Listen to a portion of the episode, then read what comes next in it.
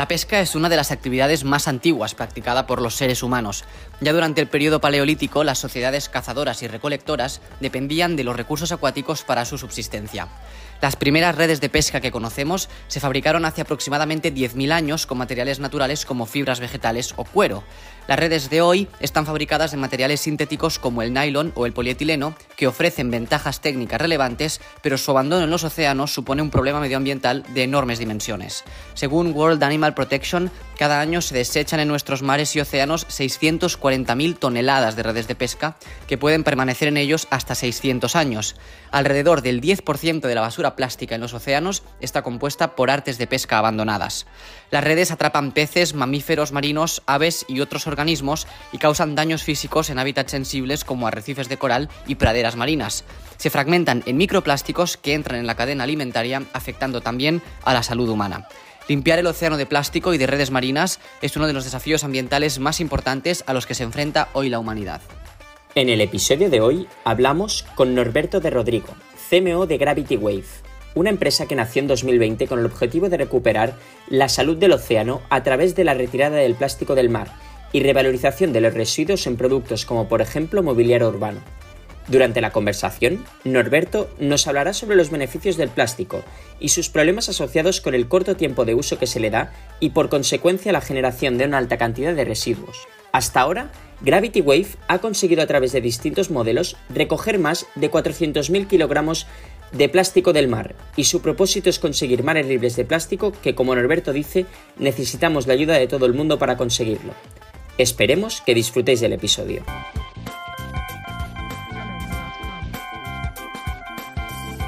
Hola, soy Pautena. Hola, soy Xavi Vallés. Y esto es Geni, un espacio de conversación con la generación Impacto.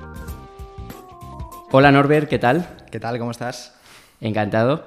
Em, hoy nos encontramos, siempre empezamos el episodio diciendo dónde nos encontramos. Hoy estamos en Madrid, en un coworking. Eh, si quieres contarnos un poco más acerca de ello. Pues sí, estamos aquí. Bueno, bienvenidos primero a nuestra humilde morada, ¿no? Eh, este es eh, bueno, nuestra oficina de Madrid. Eh, nosotros tenemos dos oficinas. Eh, nosotros realmente empezamos este proyecto en la oficina de Calpe, porque este proyecto empezó el Calpe. Y, en paralelo yo estaba trabajando desde Madrid, ¿no? en remoto. Entonces, a medida que iba pasando el tiempo, pues, em, y a medida que íbamos creciendo como equipo, pues teníamos la necesidad de, de abrir como una sede en Madrid por el hecho de que en Madrid eh, es donde está la mayor parte de nuestro negocio. ¿no? Entonces, los eventos, las conferencias, los pitch, eh, los inversores, la mayor parte de los inversores están aquí. Entonces era un punto estratégico muy importante para nosotros para, para empezar a abrir negocio con empresas, ¿no? porque nuestro pues, nuestra línea de negocio es, nuestro cliente final es, son empresas principalmente. ¿Qué es? Porque vosotros sois Gravity Wave, ¿no? Sí. Entonces siempre empezamos un poco, ¿qué es Gravity Wave? Pues os cuento un poco, ¿no? Como muy bien has dicho, Xavi, eh, nosotros somos los, o nos llamamos los pescadores de plástico. Eh, nosotros tenemos un proyecto muy, muy chulo, muy interesante, algo que sale un poco de, los típicos proyectos que hay a día de hoy, ¿no? Eh, enfocado a, los residuos y los plásticos que hay en el mar. ¿no? Entonces, nosotros básicamente recogemos plástico del mar y, lo transformamos y lo convertimos en productos de valor, ¿no? productos que tengan, que tengan una, una utilidad y una larga vida útil, ¿no? sin caer en lo que son plásticos monouso, que ese es el principal problema de, de la contaminación plástica de los mares. ¿no? Más que las redes de pesca. Está, está ahí, ahí, ¿vale? Quería, lo quería dejar un poco más eh, para adelante, pero para ponernos en situación, las redes de pesca es, casi suponen el 50% de los residuos plásticos que hay en el mar.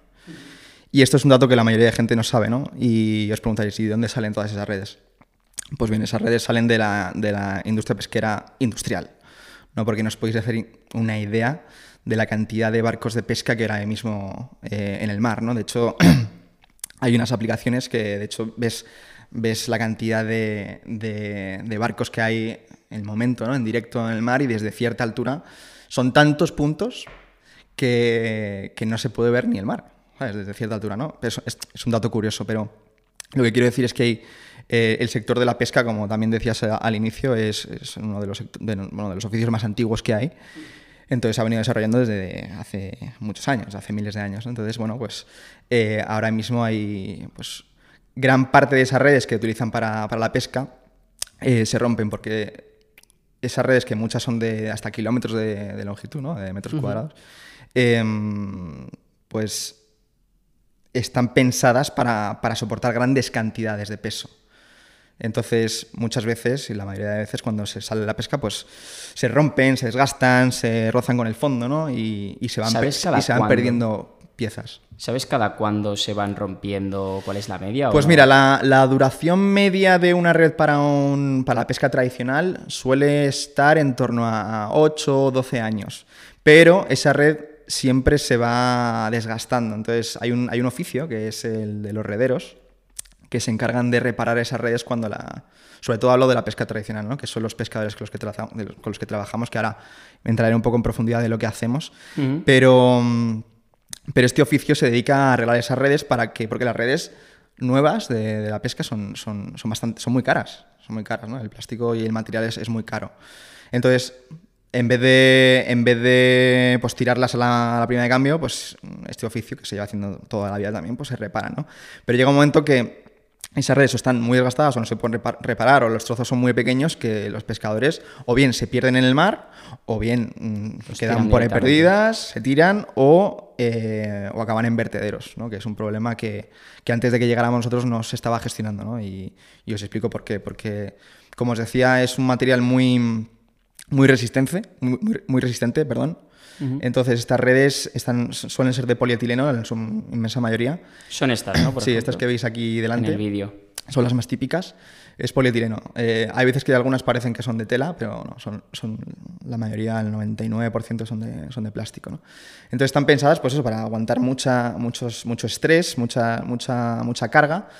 Eh, y el problema de esto es que una vez quedan perdidas en el mar, pues se quedan flotando, ¿no? Y se quedan flotando o se hunden. Y hay estudios, esto no se, ha no se ha probado porque no llevamos tanto tiempo estudiándolo, pero los estudios muestran que este material puede llegar a durar sin degradarse hasta mil años flotando. Entonces podéis haceros una idea de la cantidad de, de ecosistemas que puede dañar, ¿no? Y de seres vivos marinos. De hecho, eh, estaba viendo ayer un documental que ha hecho la BBC que se llama Planeta Tierra eh, y explicaba en el documental de los océanos que ya hay animales que se han adaptado a vivir en las redes abandonadas. O sea, que su hábitat Sí. de vida es las redes que están flotando en el mar, ¿no? Que me parece eh, alucinante. Casi por empezar por el final, porque hablaremos en profundidad de- de- del problema del océano. ¿Qué hace Gravity Wave? Pues muy buena pregunta. Nosotros, bueno, tenemos un proyecto muy, muy bonito y nos dedicamos a la recolecta de plásticos del mar para transformarlos en productos de valor. ¿no? Entonces, tenemos tres vías de co- recolecta. La primera, a, a- a partir de, bueno, de una organización, colaboramos con una organización que se llama Naleya y contamos con pescadores tradicionales que salen a afanar todos los días y con la pesca recuperan todo tipo de plásticos. ¿no? Es, es muy curioso. ¿no? Entonces, en vez de volverlos a tirar al mar, que es lo que he hecho toda la vida, nosotros les pagamos por cada kilo. ¿no? Entonces estos pescadores traen el, el plástico a puerto y se separan por categorías y lo que son las redes de pesca las metemos en el proceso logístico ¿no? de, de transformación y revalorización. Otra de las vías es a través de, contenedores que tenemos en los puertos, donde los pescadores depositan las redes que se convierten en un residuo que encuentran en el mar. ¿no? Y por último, eh, colaboramos con buzos profesionales y localizamos grandes cantidades de, basura marina, de redes, acumulación de, de basura sumergida y eh, organizamos eventos para ir a recuperarlos. Y lo mismo, lo que son las redes son las que revalorizamos. Y esto de la revalorización, que suena como un concepto muy técnico, se convierte en, pues por ejemplo, las letras que vemos atrás, incluso si quieres acercar el monopatín, que nos ha hecho mucha gracia. eh, esto de aquí está fabricado de redes de pesca. Exacto. ¿Cuánto, ¿Qué porcentaje de lo que hay aquí es red de pesca más o menos? Depende, depende, de- depende del producto. Eh, siempre intentamos meter la mayor parte de, de- de residuos, revalorizar la mayor parte. De hecho, tenemos el objetivo de en mil días mm, revalorizar hasta un millón de kilos de plástico. Ese es nuestro objetivo.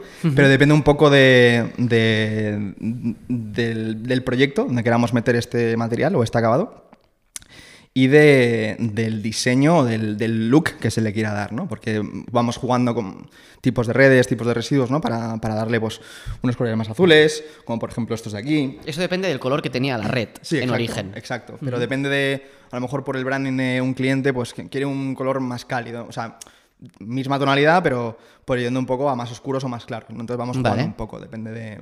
¿Qué otros materiales hay aquí para construir la pieza? tenemos como base es, es un material eh, postindustrial que también es reciclado, que se usa como base, pues para este- en este caso, para, para que sea pues más un color más cálido, ¿no? Como más vivo, ¿no? Que es como una resina o... No, es, todo es polietileno. Los plásticos Vale. tienen, que ir, tienen que ir siempre mezclados con el mismo tipo de plástico, porque si no el producto se, se va al garete, básicamente. ¿no? Entonces los plásticos se pueden reciclar siempre, al 100%.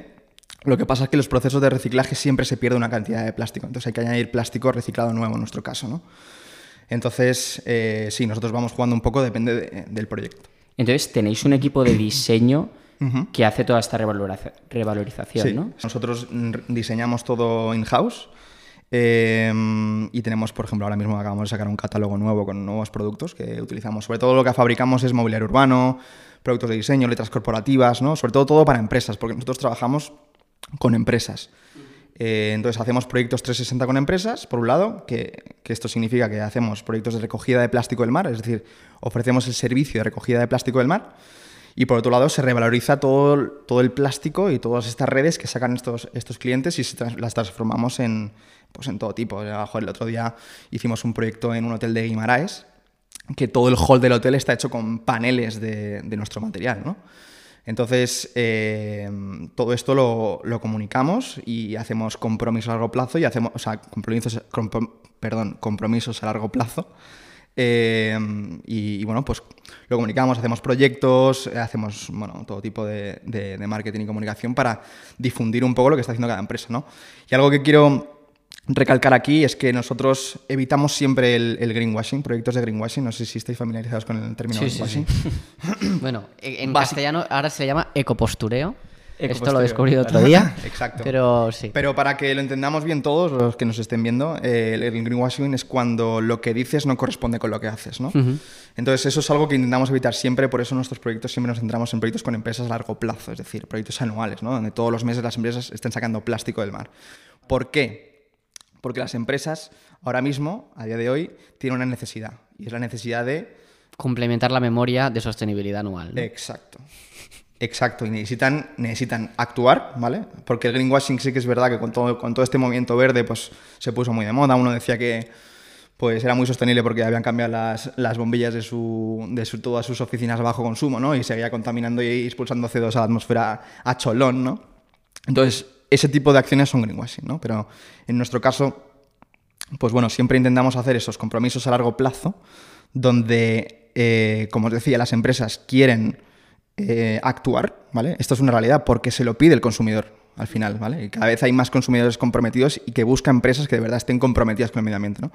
Entonces, em, estas empresas lo saben y los consumidores lo saben, entonces tienen que apostar ya por el planeta, pero no solo a nivel océano, ¿no? que es nuestro sector, sino a nivel aspectos sociales, captura de CO2 o cualquier, cualquier tipo de, de- de acción o de movimiento que suponga un cambio a mejor en el planeta. ¿no? ¿Siempre vendéis producto final o también vendéis plástico reciclado procedente de redes para que otros lo utilicen en su proceso productivo? Buena pregunta, Xavi.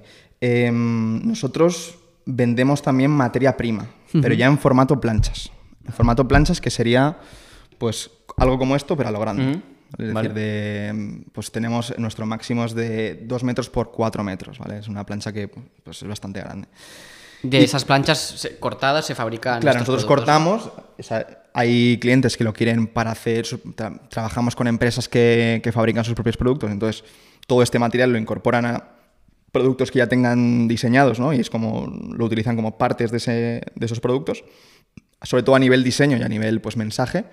Y luego tenemos otro producto que estamos en desarrollo y cada vez haciendo más y más de, que es la granza, ¿vale? La granza es, para los que no lo sepan, es eh, la manera, bueno, en la que se produce cualquier tipo de, de producto que tenga plástico, es decir, y que esté hecho por inyección.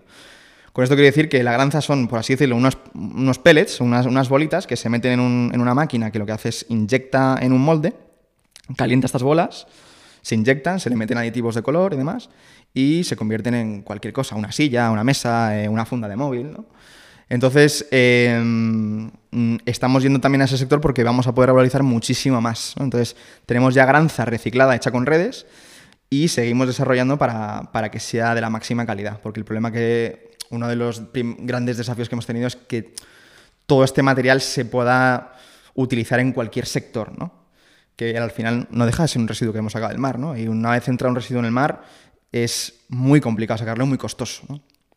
Pero el objetivo es también regularizar cuanta más cantidad mejor. ¿Por qué? Porque cuando saquemos plástico del mar no queremos que se, convierte, que se convierta en un problema en tierra, ¿no? Que, que, que acabe al final en un vertedero o lo que sea. No, queremos revalorizarlo y que de verdad se pueda meter en un modelo de economía circular donde se pueda reciclar las veces que sea. Y como os decía, siempre apostando por productos que sean de valor, que tengan diseño y que tengan una, vida, eh, una larga vida eh, de uso. Yendo al, al, problema en origen de la fabricación de redes y el abandono de redes, ¿no se pueden fabricar redes con redes que ya han terminado su vida útil? Pues hay proyectos. Sé que hay proyectos que, que, lo están poniendo en marcha, pero, pero no hay nada en el mercado. O sea, esto siempre sepa. es plástico nuevo. Sí. ¿Por algún motivo específico? Porque es muchísimo más barato. Uh -huh. Sí, el plástico nuevo es, es, es baratísimo. Si es que es un, eso es uno de, de, los primeros beneficios del plástico, ¿no? Que es, es un material que es, que es, la leche, que es increíble. Es un material que nos ha hecho evolucionar como sociedad también. ¿no? Uh -huh. El problema es que, como os decía, que es que se ha utilizado mal el plástico. Se ha utilizado para absolutamente todo. Y eso es el problema que tenemos ahora en los, en los, mares, que tenemos ahora en los ríos, que tenemos en, en los vertederos, ¿no? Que, que, es un material que no se degrada. Que es, o, o, que se degrada muy, muy, muy lentamente, ¿no? Entonces, eh, el plástico es muy barato, es maleable, eh, aguanta muy bien las temperaturas, eh, es, es, ligero dentro de lo que cabe, ¿no? Pero sí es súper resistente. El, el, reciclado es tan caro que solo merece la pena cuando son productos de mayor precio que una red, ¿no? Exacto, y que mm. tienen, exacto. ¿Y vosotros qué le ofrecéis al, al cliente aparte del, del objeto. ¿Le ofrecéis también la campaña de comunicación? O sea, ¿cuál es vuestra propuesta? Nosotros hacemos todo. La, como os decía, las empresas tienen la necesidad de, de actuar y comunicar, ¿no? Y, y, introducir en sus modelos económicos eh, acciones o compromisos que, que, de verdad estén mejorando su, su impacto ambiental negativo, el, el impacto negativo, ambiental negativo que puedan tener, ¿no? Entonces, sus consumidores, sus clientes lo están, están, deseando que las empresas estén apostando, ¿no? Y eso, es lo, como os decía, lo, las empresas ya lo saben. Entonces, mmm, nosotros, por así decirlo, sabemos esas necesidades nos, eh, y, y, no ha sido fácil entender las necesidades. Uno de los, también de los challenges que hemos, que hemos tenido ha sido entender las necesidades que tienen nuestros clientes. ¿no? Eh, pero nosotros, al final, una vez lo teníamos claro ya, es les paquetizamos como todo, todo el conjunto del proyecto. ¿no? Y les damos todas esas alternativas que en otras empresas, eh, otros, otros aliados nuestros, porque quiero, decir, quiero repetir, quiero recalcar que no, nosotros no vemos competidores, si hay empresas que hagan cosas parecidas a nuestro, pero que estén limpiando el mar, serán siempre aliados. ¿no? Nosotros no vemos competencia, porque mm. el mar es de todos y es un problema global. Entonces, eh, o nos aliamos todos, o luchamos con un mismo objetivo, o vamos a perder, todos. Entonces, nosotros volviendo al tema de los clientes, siempre le, pues, se lo hacemos todo muy, muy fácil, ¿no? Y cuando hablas de todo, ¿qué dirías que son los cuatro conceptos que incluís? ¿Incluís el diseño, incluís la fabricación, Exacto. producción, luego el plan de comunicación?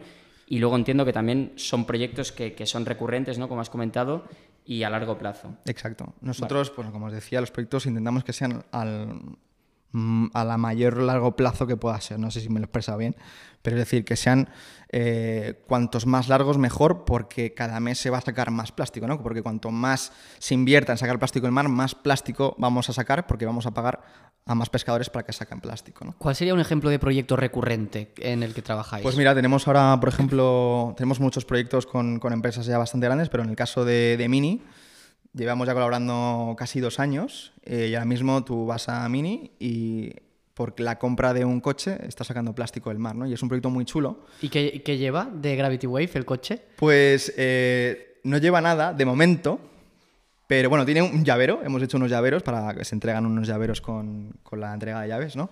Que están hechos con nuestro material. Pero lo que, lo, el poder de eso es que mmm, por cada compra de cada coche se está sacando el equivalente a un kilo de plástico del mar. Entonces, Mini, a través de sus eso. clientes... Vale está financiando la recogida de plástico del mar. Entonces es algo muy potente porque haces participar al cliente de, del problema, ¿no? Y, y, y, y, mola mucho poder comunicarlo y, poder dar voz a, a, este tipo de proyectos que son, que son tan chulos ¿no? y que de verdad están eh, teniendo un impacto real en el océano. ¿no? ¿Y cómo conseguís, por ejemplo, que Mini diga, joder, quiero estar con Gravity Wave y, y hacer esta iniciativa con Gravity Wave? ¿Es porque realmente lo necesitan para su eh, reporte de sostenibilidad anual? ¿O es porque también, porque yo, por ejemplo, como cliente, si ahora voy a comprar un Mini y me dan eso, pues yo opinión, ¿eh? pero tampoco digo, joder, qué guay, me voy a comprar un Mini en vez de un, de un SEAT por eso. Sí. A ver, aquí depende de muchos factores, pero es cierto que cada vez más el consumidor va a apostar por empresas que, y esto es, estadísticas, ¿eh? y, hay, datos de esto, que más de un 75% del consumidor en España eh, prefiere una empresa que, esté apoyando el planeta de alguna forma que otra que no, ¿no? Os pongo el ejemplo de, otra empresa, ¿no? que es la de Viña Esmeralda, que tenemos otro proyecto, donde también se hace partícipe, no todos nuestros proyectos hacen partícipe a, sus clientes, pero a nosotros es el que más nos gusta porque involucras a todo el mundo, ¿no? a toda su comunidad. Entonces mola mucho tu poder decir, vale, yo he contribuido a sacar plástico del mar. ¿no? Entonces, en el caso de, de Viña Esmeralda, volviendo a lo que estás preguntando, Pau, em, por ejemplo, dos vinos, ¿vale? Uno de Viña Esmeralda y otro de un vino blanco de mismas características, donde los tienes en el mercado los tienes en un estante ¿no? de, cualquier mercado que todos conocemos. Y hay uno que tiene la historia y que de verdad está tomando acción en cuanto a proyectos ambientales y uno que no. Entonces, hay un gran porcentaje de consumidores que si el vino es de, iguales características, se irá a uno que tiene, una, que tiene esa historia y que de verdad... Pero es más caro. ¿No? ¿O no? No, es igual. Depende. Depende un poco. Puede ser que sí, puede ser que no. Obviamente tiene un coste extra el hecho de, sacar plástico del mar porque, porque, como os decía, es algo que cuando un plástico toca el fondo es casi imposible recuperarlo. Ahora mismo lo recuperamos a través de buzos profesionales, pero a poca profundidad, no más de 40-50 metros, o a través de pescadores extraccionales que con sus redes que llegan al fondo, pues recuperan lo que hay ahí. Pero más allá de eso, no hay nadie que esté sacando plástico del fondo del mar de otra manera, ¿no? El futuro de Gravity, ¿cómo ve el futuro de Gravity? Pues con máquinas autónomas que estén yendo mm, solas, autónomas, autónomamente por el, por el fondo y recuperando todo el plástico que hay, porque una vez toca ahí un plástico, como te decía, una vez cae en el mar, muy complicado sacarlo y cuando se saca es muy costoso. Y ese es el principal problema. Y entiendo que el plástico que se recupera es en zonas cercanas a la costa, porque una vez entra en mar abierto es muy complicado. Exacto, exacto. Imaginaros por los plásticos que tú puedas tirar en mitad del Pacífico. De hecho, pasan, a veces nos llegan noticias muy curiosas, ¿no? Eh, cuando esta noticia ya tiene un tiempo, pero cuando se llegó a, lo más profundo de la fosa de las Marianas con un robot, ¿sabéis qué fue lo primero que vieron? Una botella. un trozo de plástico en mitad, de, en mitad del mar.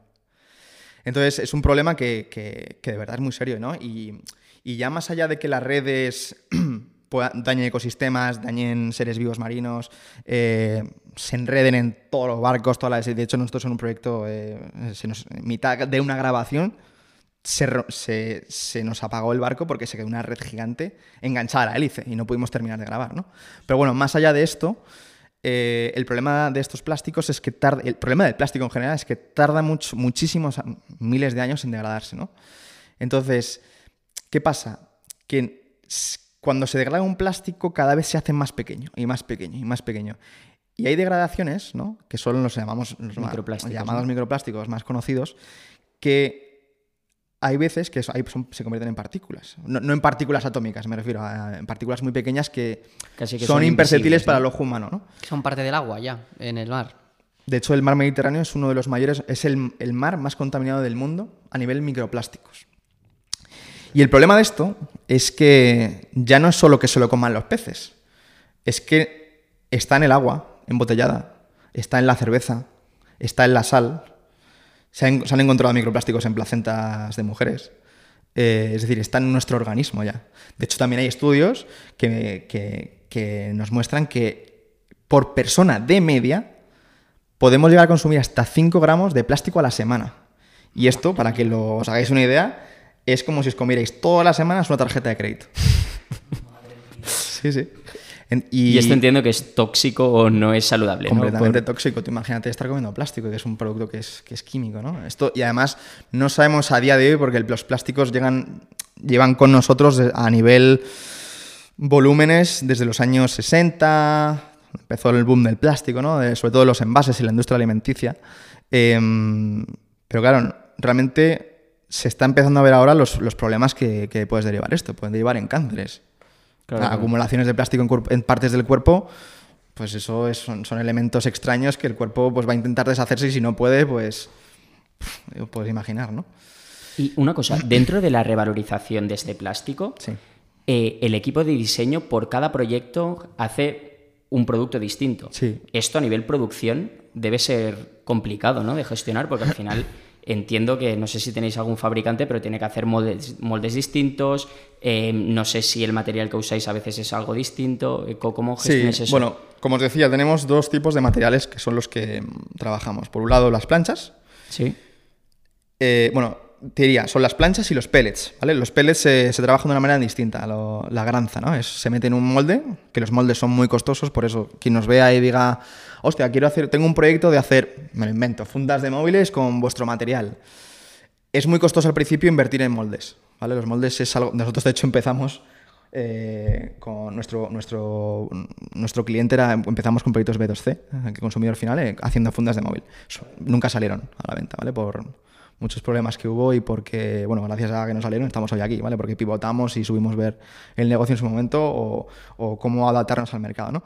Pero es muy costoso el tema de, de, pues de, invertir en un molde para hacer un producto. Por eso siempre hay que contar con, con empresas que ya tengan moldes hechos o, mm, o, empresas que tengan muchos productos y que puedan adaptar, ¿no? Por ejemplo, tenemos un proyecto con el Betis, que ahora mismo ya hemos instalado 10 asientos hechos con inyección, eh, 10 asientos de, de, una especie de palco que hay allí. Y tenemos un proyecto para, para hacer lo mismo con todo el estadio. y que el diseño... Con redes, están, están hechos con... Con redes. 90 y, 98% de redes. Y el diseño ya está hecho y lo único que hacéis es que el material. Como os decía, se inyecta en un molde que ya exista. Se pueden hacer moldes nuevos, obviamente, pero al final es, muy costoso. ¿Y tenéis volúmenes de, material suficientes, por ejemplo, para hacer el estadio o necesitáis mucha más tracción? Eh, tenemos, tenemos. Sí, porque ten en cuenta que nosotros trabajamos con, partners, ¿no? Em, entonces, estos partners, nosotros de algún modo externalizamos nuestro, nuestros, nuestra producción. Entonces, nosotros hacemos los proyectos ad hoc con nuestros diseñadores, pero luego mandamos a producir, ¿no? Entonces, nuestros partners tienen, tienen buena capacidad para, para asumir proyectos grandes. ¿Y en el Impasse dónde almacenáis las redes que recolectáis? Tenemos unas naves en... Buena pregunta también, porque tenemos... No sé si luego a lo mejor podéis poner en fotos, pero tenemos fotos de, de la nave que tenemos con, con las redes que, que realizamos. Es vuestra la nave. ¿Eh? Es vuestra la nave es de los partners, es de los partners, pero de un proyecto que hemos hecho para Gravity. O sea, es un proyecto que, que, hemos hecho con los partners para Gravity. Es una nave solo de redes. En Valencia, en, en Calpe. Valencia, sí, sí. En Valencia. Y mm, en las afueras. Y, y, bueno, pues ahora, a día de hoy, mm, podemos decir que hemos sacado más de 400.000 kilos de plástico de, del mar a día de hoy, ¿no? Entonces, bueno, seguimos creciendo y, y estamos pues muy contentos ¿no? con esta cifra y bueno, con el objetivo de que seamos cada vez más y que haya menos plástico en el mar, ¿no? Porque nosotros sabemos que Gravity Wave solo no va, no va a limpiar el mar, ¿vale? En 100 años. Necesitamos la ayuda de todo el mundo. Entonces, por eso nosotros tenemos ese movimiento Plastic Free Ocean, que es al final lo que pone en nuestras camisetas, en este es nuestro lema, ¿no? Conseguir algún día unos mares libres de plástico. Eh, ¿Cómo ve el inversor? Al final vuestro negocio no es tecnología, no es tan escalable Em, ¿Son inversores más venture capital de este estilo o, son eh, emprendedores o inversores que quieren, eh, que creen en vuestra visión y, bueno, que no sé, tal vez no, están buscando ese múltiplo de 20x, ¿sabes? Exacto, sí, al final eh, nosotros buscamos siempre gente que, que, que, crean este proyecto, que tenga unos valores parecidos a los nuestros y que de verdad lo apoye, ¿no? Entonces, eh, nuestros, los inversores que hay en Gravity son, son gente normal. es verdad que hay perfiles pues, que tienen más, pues, por ejemplo, eh, Pablo Fernández, ¿no? que igual le conocéis, es uno de los mayores business angels que hay en, en, España, pues es el inversor principal de Gravity ¿no? y, y nos ayuda mucho también está desde el principio y nos ayuda mucho a pivotar, a, entender el mercado, a saber adaptarnos, a ver cuándo, cómo llegar a, pues, objetivos ¿no? y, hacer de esto un proyecto que sea rentable, ¿no? que eso es al final lo que buscamos. Nosotros podemos decir a día de hoy que somos 18 personas que vivimos de la basura del mar. Y es algo que también hay que decir que vemos mucho por recalcar y aprovechar a hacer un poco de tendencias, pero ese tipo de proyectos eh, y vosotros también sois un ejemplo, están financiados por inversores que tienen un compromiso en las inversiones que realizan. Que siempre que pensamos en startups tenemos esa idea detrás del venture capital hiperagresivo eh, y hay otros esquemas de inversión que permiten que surjan estos proyectos. ¿no? Exacto, que... exacto. Totalmente. ¿Y por qué necesitáis la, la inversión? Porque al final vosotros no tenéis por lo que veo un poco, tampoco tenéis grandes inversiones, porque al final lo, externalizáis un poco todo al, hmm. a los partners, ¿no? En las distintas partes del, de la cadena. Entonces... Nosotros, a ver, nosotros sí tenemos mucho gasto, eh, sobre todo en I +D. Es que nuestro, todo nuestro proyecto es pura innovación. es decir, es que no vas a encontrar... es producto producto, desarrollo, entender los materiales, comportamiento de materiales, que sean ignífugos, que, aguanten bien en, el exterior, o sea, son, trazarlo, ¿no? También utilizamos mucha tecnología, trabajamos con un, tenemos todo, todo el plástico que sacamos está trazado con blockchain. Todo el plástico que se saca eh, se mete en, en una aplicación donde sabemos quién lo recoge, dónde sale y estamos trabajando para que llegue esto al, consumidor, que son las, no, al consumidor, sino a las empresas, o incluso al consumidor, ¿no? Cuando las empresas fabriquen los productos. Y luego, por ejemplo, aquí tenéis unos QR, no sé si se van a ver, ¿vale? Pero estos son unos QRs, ¿no? Donde el objetivo de esto, de estos QRs, es que una vez pues, se conviertan estas redes en un producto de valor, con ese QR vas a poder ver de dónde sale ese plástico, quién lo ha recogido, dónde se ha recogido y en qué se ha convertido, ¿no? Entonces es una manera de que todo sea transparente.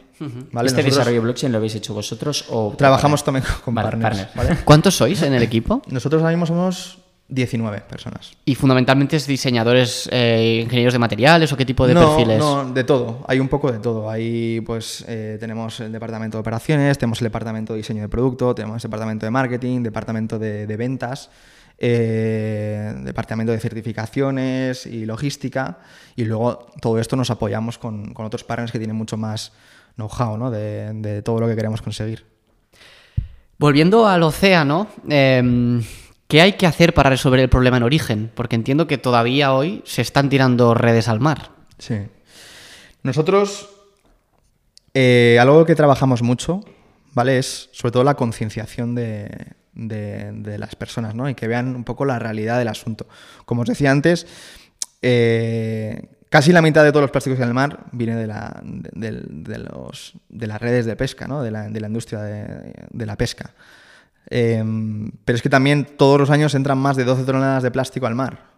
También incluye las, los, los residuos de redes, pero que esto equivale a un camión lleno de basura que cae al mar cada minuto.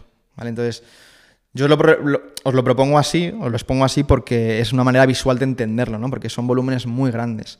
Entonces, cuando tú sabes todo lo que entra, te cambia un poco el chip, ¿no? Dices, hostia, eh, hay un problema serio de verdad, ¿no? Además, una de las vías principales por la que se contaminan los, océanos es porque, aun tú aunque vivas en una ciudad, el, el cantarillado, los ríos, todo eso desemboca en el mar, ¿no? Eh, entonces, todo de alguna manera con el tiempo, como os decía, los envases tienen una durabilidad de, más de 100 años.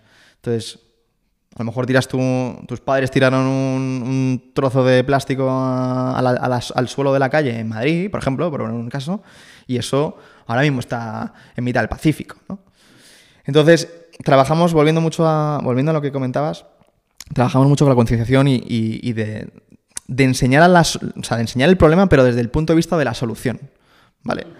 Todos sabemos el problema que supone esto, ¿no? O sea, se ve, estamos cansados de ver animales sufriendo, enganchados en las redes, ballenas, ballenas que se tragan acumulaciones de redes muy grandes y mueren, tiburones que han crecido y se, han, se les han partido las aletas o se, les han quedado eh, en el costado las redes y, se mueren. Eh, y esto es la realidad, pero estamos todos, quiero decir, yo creo que desde mi punto de vista eh, ya se ha visto mucho eso, ¿no? Pero nosotros vamos un poco más allá y ofrecemos la solución. Oye, ¿cómo podemos, cómo, cómo podemos sacar más plástico del mar? ¿no? ¿Cómo nos aliamos con más empresas? ¿Cómo podemos colaborar con más pescadores? ¿Cómo podemos organizar más recogidas para eh, sacar plástico del mar en localizaciones concretas? ¿no? ¿Cómo desarrollar robots autónomos para que puedan ir algún día... Eh, surcando el mar y recogiendo plástico. ¿no? Eso, por ejemplo, es parte del I+D que tenéis como plan de futuro. bueno, esto es, esto es más a largo plazo, pero, pero sí, ese será el Gravity del futuro para llegar al fondo del mar. ¿no? Ahora mismo tenemos proyectos con, Ocean Cleanup y con Sea Shepherd. Ocean Cleanup es, la organización más conocida de recogida de plástico del mar. ¿no? Son esos buques gigantes que, que tienen, los llaman los systems, ¿vale? que son pues, unos sistemas de recolecta ¿no? donde mm, van arrastrando por el mar eh, entre un barco o varios barcos, sobre todo se van a la zona del Pacífico, a las llamadas islas, de plástico, Que esto no es literalmente una isla de plástico, no os imaginéis un, una isla que llegas y plantas una sombrilla, ¿vale? No es así. No... Son acumulaciones que por las corrientes hay grandes cúmulos de plástico que Sí, son grandes ¿no? cúmulos, pero de todo tipo. Y de- de- la mayoría son microplásticos que están ahí acumulados, ¿no? Pero es que el 70% de esos plásticos no están en la superficie, están en el mar, están en el fondo del mar. Que ahí ya, imaginaos, como os decía, es casi pr- prácticamente imposible a día de hoy recuperar esos, esos plásticos, plásticos que estén a más de mil metros de profundidad, bueno, mucho menos, ¿no? Pero eso es, de momento mm, es inalcanzable. Entonces ahí es donde se acumula la gran cantidad de plásticos. Eh, lamentablemente eh, a vosotros no os van a faltar suministros porque el mar está lleno de plástico. Eh, entonces va a haber Gravity Wave, esperamos para muchos años. ¿Dónde ves a Gravity Wave? En el medio plazo, te diría. En cinco años. En cinco años. Pues buena pregunta, la verdad. Nosotros, bueno, seguiremos promoviendo el mensaje de unos mares libres de plástico y seguiremos creciendo eh, a nivel más internacional. ¿no? Nosotros ahora mismo trabajamos, nuestros clientes, tenemos clientes de todos los países, pero solemos trabajar con las sedes en España, ¿no?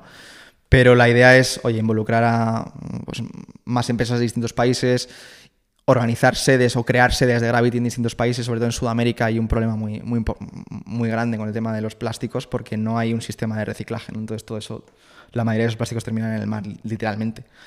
Entonces, bueno, pues, pues abrir sedes Gravity en distintos puntos de- del mundo, ¿no? Y, y poder revalorizar cuantos, no solo redes, sino todo tipo de plásticos que podamos sacar y convertirlos en productos de valor en algún futuro, ¿no?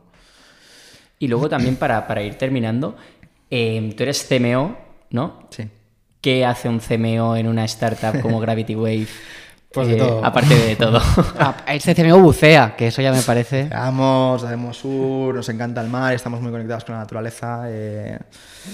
Al final es un medio que es muy importante para nosotros, estamos muy conectados, como os decía, con el mar, entonces tenemos que protegerlo, ¿no?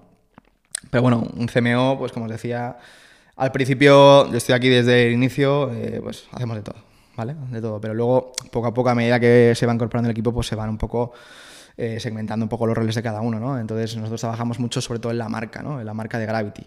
¿Qué es la marca de Gravity, no? Pues nuestra marca es nuestro activo intangible más importante, ¿no? Eh, porque no es solo un logo, no es solo un color, ¿no? Que lo hemos trabajado mucho, y que allá donde veáis Gravity siempre vais a ver estos mismos colores, ¿no? Es nuestra, nuestra señal de identidad, pero sobre todo es, es un equipo que hay detrás y son unos valores que tenemos y que compartimos todos y que luchamos por un propósito, ¿no? Que es sacar todo el plástico del mar como que podamos, con, reuniendo a toda la comunidad o a toda la gente o a todas las empresas que, que, que estén tan locos como nosotros y que crean que algún día el mar estará libre de plástico. ¿no? Entonces nosotros daremos siempre voz a, todo, a toda esta comunidad de, de empresas, personas, entidades. Eh, así que muy bonito. Tenemos muchos sueños que queremos cumplir, que a veces estamos más cerca, pero, pero bueno, seguir trabajando duro. Eh, es mucho trabajo, son muchas, muchas eh, empresas con las que colaboramos. Entonces, bueno, pues realizamos todo tipo de, campañas, ¿no? Y sobre todo para dar voz a, toda esta- a todas estas empresas que de verdad estén teniendo un impacto positivo ¿no? en el mar. Muy bien, pues estamos llegando al final del podcast. Eh, siempre terminamos con una pregunta, que es que nuestro podcast se llama Gen I y te queríamos preguntar si te aventuras a decir qué significa Gen I. No tengo ni idea. ¿Qué, qué te viene a la cabeza cuando piensas Geni? Una cosa es Gen, gen. y otra es la I. Sí. Pues gen me suena como algo que nace de algo pequeño, una semilla, ¿no? Y, Vale. Vale. y puede ser algo de innovación, eh, investigación, eh, por ahí, ¿no? ¿Vale? Vale. Bueno, bueno. Significa- Generación impacto, pero entra dentro es de- generación, de este. impacto. Bueno, impacto. Sí, y luego la segunda pregunta, siempre para terminar, ¿por qué Gravity Wave? ¿Qué quiere decir? O... Buena pregunta. Eh, pues Gravity Wave realmente es un fenómeno que sucede en la naturaleza eh, de manera completamente natural, donde se, se nivela una situación que pueda surgir, ¿no? Es decir, se, se produce como un equilibrio, ¿no? Cuando hay desequilibrios, eh, porque hay grandes acumulaciones de plástico, ¿no? O hay un oil spill, o, o hay, no sé, cualquier tipo de desequilibrio que, que afecte al, al océano, en este caso, pues se produce como un- una fuerza que contrarresta todo esto y que se intenta recuperar de manera natural, ¿no? Entonces el Gravity Wave es la ola de gravedad que reestructura una situación que ha podido generar un problema, ¿no? Y se convierte, pues intenta solucionar ese problema la naturaleza de manera natural. Qué guay. Qué chulo. Pues muchísimas gracias. Un placer. Eh, y Muchas gracias y hasta el siguiente episodio.